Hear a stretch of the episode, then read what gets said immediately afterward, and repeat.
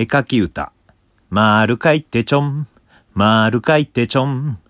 あっという間にまる書いてちょんが二つ。まる書いてアルファベット小文字の絵。アットマーク。三拍子高倉の高倉ラジオ。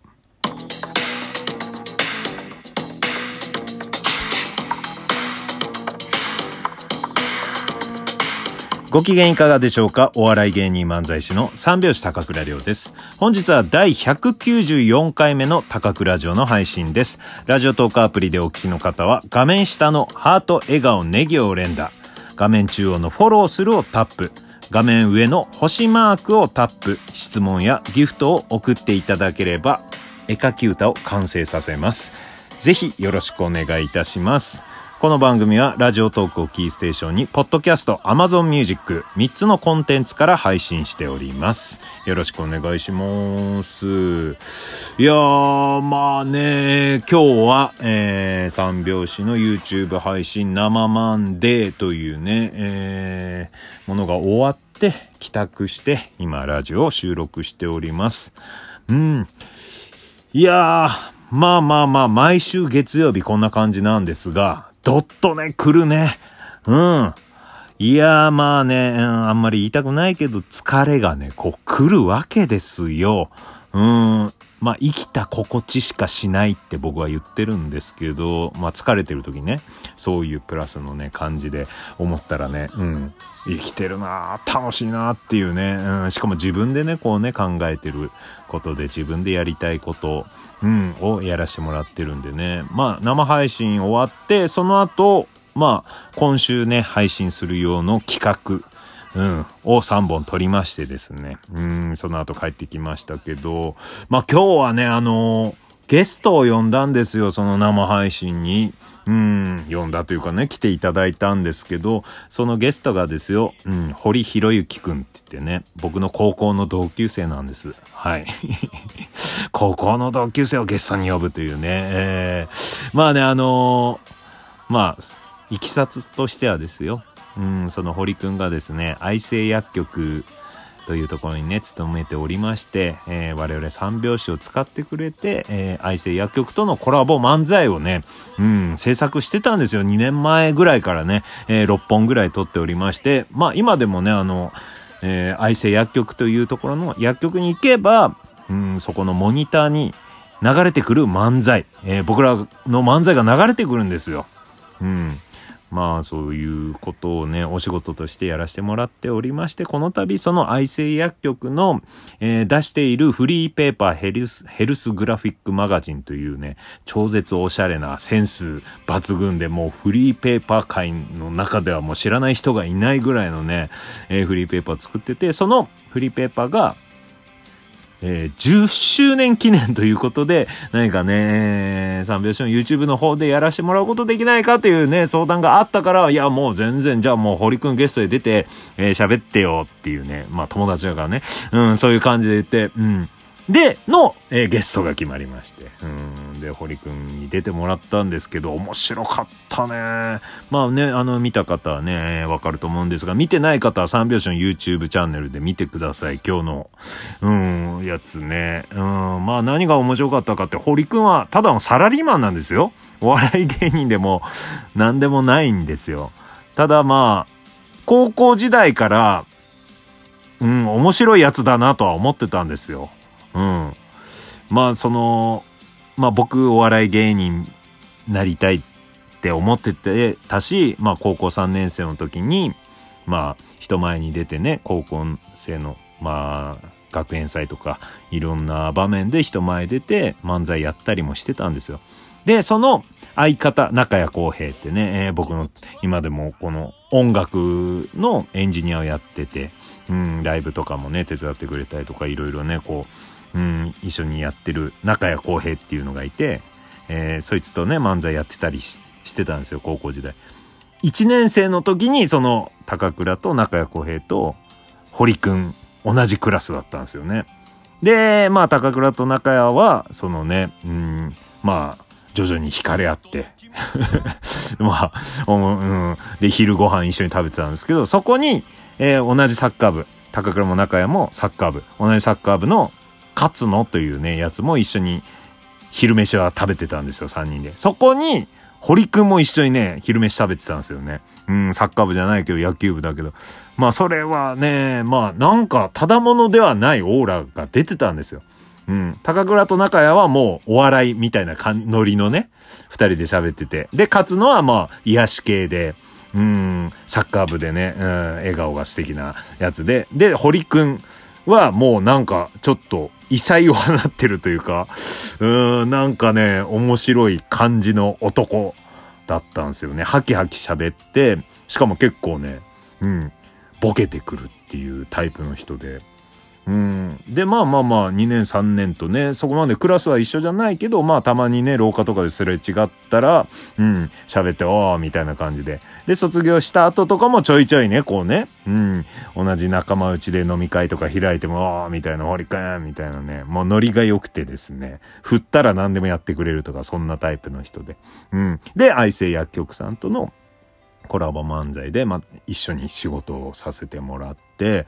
で、そして、でまあ、そのコラボ漫才から結構経ったのかな？一年、一年も経ってないかな？まあ、ちょっと間が空いて、この今日の話があって、じゃあ堀くんで出て紹介したらいいじゃんっていう形で、で、堀くんがこう出たんだけど、面白かったんですよ。それが まあ、あの、度胸がある、まず。お笑い芸人じゃないけど、そんな人前立ってね、何か面白いことをやるとかじゃないけど、多分ね、プレゼンとか、人前で散々やってるから、喋りもちゃんとできるし、普通、そういうことをやってなかったですよ。もう、なんかね、テレビ、カメラの前でね、YouTube ですけど、カメラの前でこう、どうぞ、堀くんです。どうのこの、つって、じゃあ説明お願いしますわー、って喋るっていうのが、うん、なかなかね、できないと思うんだけど、そこもね、ハキハキいきなり喋り始めて、うん、喋ってくれて。で、まあその後ですよ、そのヘルスグラフィックマガジンは、もう40号出てて、で、それもめまいとかね、えー、夏バテとか、もう、いろんなね、えー、高血圧とか、いろんな、こうね、えー、体の、まあ、悩みについての一個ずつね、こう冊子があって、40個体の悩みがこう特集されてるわけですよ。その冊子を持って、こう、いろいろ紹介するんですけど、まあ、途中から視聴者からのチャットの、で、体のお悩みを紹介、あの、お悩み解決コーナーつって全部堀くんが答えてくれますって言って、で、チャットでお悩みを募集して、で、じゃあ、何々、えー、ちょっと、えー、体の